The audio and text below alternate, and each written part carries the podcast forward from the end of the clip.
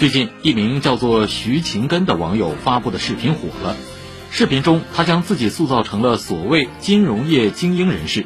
走红后，他在社交媒体创建了天价付费粉丝群，并自称进群可以获得高价值的金融经济信息和情报。不过，在社交媒体上，他本人并没有金融资质认证，且开通粉丝群从事不合规的金融服务也是被禁止的。中国青年报对此撰文说。网红将流量变现本属常规操作，但如果仅仅试图以忽悠的方式快速圈钱，用割韭菜的操作透支粉丝信任，显然是缺乏底线的表现。